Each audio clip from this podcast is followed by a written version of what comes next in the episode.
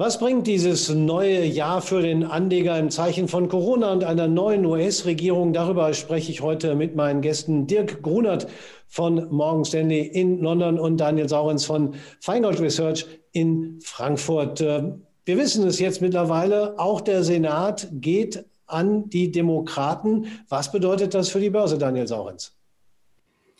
Ja, im ersten Moment äh, waren die Unruhen ja zu spüren in den USA, aber wer vor einem Jahr mal gefragt hätte, was passiert eigentlich an den Aktienmärkten, wenn wir Entwicklungen sehen, politischer Art wie am Mittwochabend in den USA, da hätten wahrscheinlich die meisten gesagt, der Markt kommt in große Turbulenzen.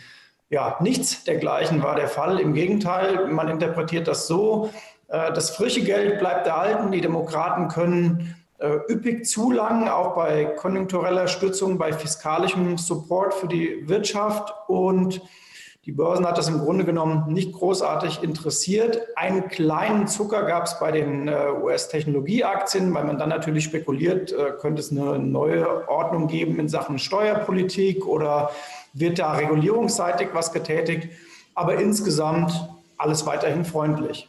Der Worauf müssen wir uns einstellen als Anleger der Grunert in diesem Jahr? Corona ist immer noch nicht ausgestanden. Wir hoffen natürlich darauf. Womit rechnen Sie für dieses Jahr?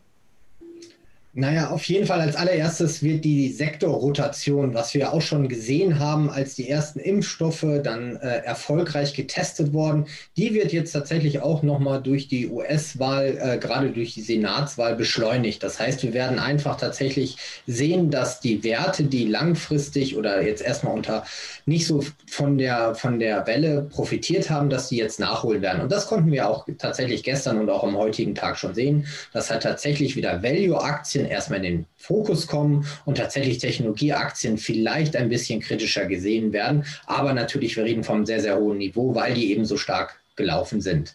Das zweite ist natürlich, erstmal Entscheidungen können einfacher getroffen werden. Und das ist natürlich immer eine Klarheit. Das mag die Börse und die Börse findet es immer gut, wenn Unsicherheit aus dem Markt rausgeht. Und natürlich werden jetzt sehr viel einfacher Gesetzesvorhaben umgesetzt werden können. Man hat eine sehr gute Idee, wofür das steht. Die dritte Sache, oder wo, wo Biden halt für steht, die dritte Sache ist natürlich, naja, es wird eine höhere Verschuldung geben, weil noch mehr Geld aufgenommen wird. Das ist erstmal gut für den Konsum, weil halt tatsächlich Bürger unterstützen unterstützt werden. Auf der anderen Seite, was sorgt dafür, ist natürlich, dass eine höhere Verschuldung mehr Gold aufgenommen wird. Und das hat man ja auch schon gesehen. Tatsächlich, der Zins für die ähm, US-Staatsanleihen ist gestern das erste Mal wieder über ein Prozent gestiegen. Und das ist ganz sicherlich ein Trend, den wir sehen werden, dass es tatsächlich wieder Zinsen gibt oder dass Staaten Geld aufbringen müssen um tatsächlich ähm, neues Geld aufzunehmen. Sie müssen einfach Zinsen zahlen. Das ist in den USA jetzt an den Zinsmärkten zu sehen. Und das ist natürlich das, was den Markt beeinflusst. Immer noch das Schreckgespenst, Inflation ist höher. Vielleicht sehen wir eine leicht höhere Inflation, aber auch vor Hyperinflation. Ich glaube, da müssen wir erstmal keine Angst haben. Ja, im Unterschied äh, zu Deutschland gibt es in den USA in der Tat äh, zum Beispiel für zehnjährige Anleihen äh, rund ein Prozent Zinsen, also überhaupt schon mal Zinsen. Wenn die natürlich jetzt weiter klettern, ist es gut äh, für denjenigen, der Anleihen hält. Aber wie groß, Daniel Saurens, ist mittlerweile das, äh, die Rückschlagsgefahr für die Börse? Wenn irgendwann Corona ausläuft, müssten ja die Zentralbanken auch nicht mehr so viel unterstützen. In der Theorie könnte man sagen, dann müssen sie nicht mehr so viel stützen. Aber ich denke, die amerikanische Zentralbank hat ja schon unmissverständlich klar gemacht, dass nicht irgendwie 2021 oder 2022 Ende sein wird mit der expansiven Geldpolitik, sondern das wird sich noch viel weiter ziehen. Und ich erinnere mal da an die Jahre 2009, 2010 folgende. Da erinnere ich mich noch ganz gut, dass 2009 irgendwann die ersten Spekulationen aufkamen, wann denn die Zinsen wieder steigen könnten. Und wir wissen aus der Erinnerung, dass das viel, viel länger dauerte, als man äh, das zunächst erwartet hat. Und ich sehe es eher so, dass wir zwar ein Grundrauschen haben bei den Zinsen, auch bei den zehnjährigen Bonds in den USA, aber dass der Konsens im Endeffekt zwischen Japanern, Europäern, US-Amerikanern schon dahin geht, dass man sagt, ähm, die Zinsen bleiben wirklich auf Niedrigstlevel. In den USA ist ein Prozent historisch gesehen ja ein absolutes Niedrigstlevel, auch anderthalb Prozent wären es noch. In Europa reden wir über die Nulllinie plus minus. Und das bedeutet für Investoren und auch für diese Sektorrotation, die der Grunert schon angesprochen hat, alles, wo eine ordentliche Dividende draufsteht, wo eine Art Verzinsung draufsteht, denn Dividende ist ja sowas in der Art zumindest, dort stürzen sich Investoren drauf Und das kann man schon ganz gut beobachten in den letzten Tagen. Ähm, Allianz, BASF, ähm, die großen Dividendenbringer in Europa sind gesucht und Prognosen sind immer äh, gefährlich und man sollte damit vorsichtig umgehen. Aber ich sage mal so, ich könnte mir gut vorstellen, dass wir in zwei oder drei Jahren äh, zurückblicken und sagen, Mensch, das waren noch Zeiten, als es noch Aktien gab in DAX oder Eurostox 50, die Dividendenrenditen von 4, 4,5, 5 Prozent zeigten. Das könnte irgendwann wirklich zu Ende sein, weil auch diese Schere ja zusammengehen muss ähm, oder zusammengehen sollte zwischen dem Bondmarkt auf Unternehmensseite und, dem, und der Bewertung der Aktie. Denn im Grunde ist es nicht ganz erklärlich, warum du auf einer soliden Aktie oder bei einer soliden Firma 4, 5 Prozent Dividendenrendite bekommst, aber auf dem Unternehmensbond eigentlich fast gar nichts. Und diese ja, Umbewertung des Aktienmarktes äh, im Vergleich zum Anleihenmarkt, finde ich, die sehen wir gerade. Das braucht seine Zeit. Aber es ist aus unserer Sicht die dritte Anlageklasse, die sich eben in der Bewertung verändert. Erst waren es Immobilien, dann Anleihen und jetzt kommen die Aktien noch dazu.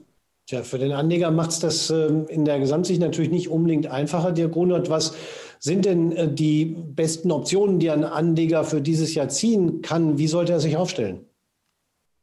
Also ganz sicherlich, wie Herr Sauns auch gesagt hat, sind Sektoren ganz, ganz wichtig. Also man sollte tatsächlich nicht mehr den Gesamtmarkt eventuell kaufen, sondern tatsächlich schauen, was sind die Sektoren, die jetzt davon profitieren können. Ja, und da haben wir ja schon mal grob eingeteilt, einmal die Value-Aktien, die viel Nachholbedarf haben und einmal gegenüber den Tech-Aktien, die schon sehr, sehr gut gelaufen sind.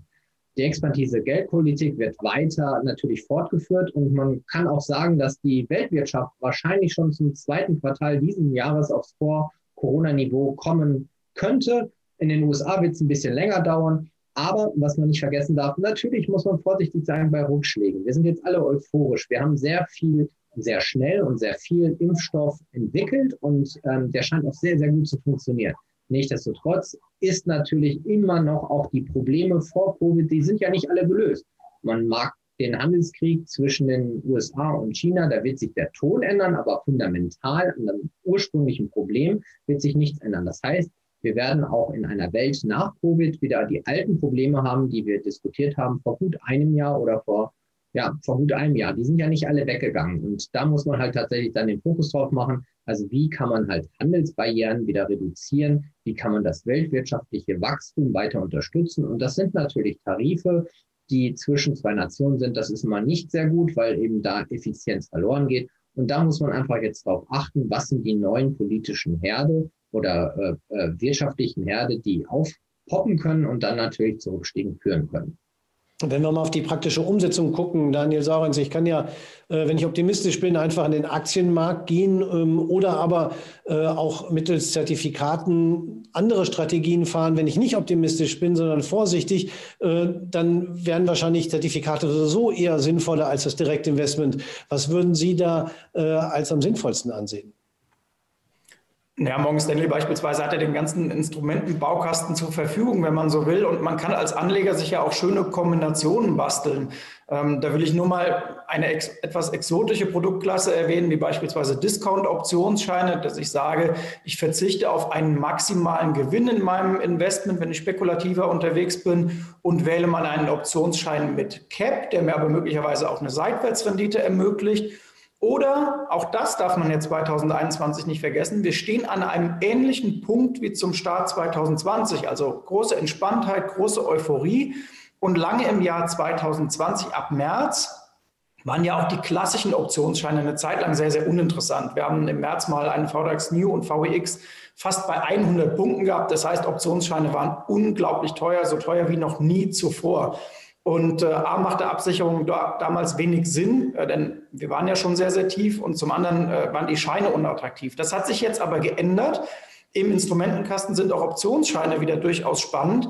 Und so kann man auch sagen, ähm, in die Euphorie rein jetzt, muss ich ja nicht mein Aktiendepot komplett glattstellen, aber ich kann sagen, Mensch, mal eine taktische Beimischung, auch mal mit einem ganz kleinen Depotanteil, vielleicht ein DAX-Put oder einen auf den S&P 500, ja, warum nicht? Ähm, denn eines kann man wohl für 2021 äh, ähm, anpeilen. Ich habe in den letzten 25 Jahren noch nie ein Börsenjahr erlebt, in dem es nicht einen Rücksetzer gab von mal 10 oder 15 Prozent. Kein Aktienjahr läuft einfach so durch. Und im Moment scheint alles rosa-rot. Aber wenn der Rücksetzer kommt, dann bin ich natürlich froh, wenn ich auch ein paar Puffer in meinem Depot habe. Und die sollte man natürlich dann kaufen, wenn alle entspannt vom Monitor sitzen, so wie wir gerade, und grinsen und ähm, sich über den DAX-Rekord freuen. Dann ist die Absicherung relativ günstig. Kann ich solche Optionsscheine der Grunert eigentlich auch äh, für diese Sektorenrotation nutzen? Also gibt es Optionsscheine für einzelne Sektoren? Also das würde ich tatsächlich eher weniger empfehlen. Ich würde auf die großen Indizes gehen. Also es gibt natürlich Optionsscheine auf, auf alles Mögliche, aber warum würde ich einen Index nehmen? Weil es da relativ günstig ist, weil da ein sehr großer Optionsmarkt dahinter ist. Also man kann sehr gut auch Optionsscheine auf US-Titel kaufen, weil der Optionsmarkt sehr viel tiefer ist.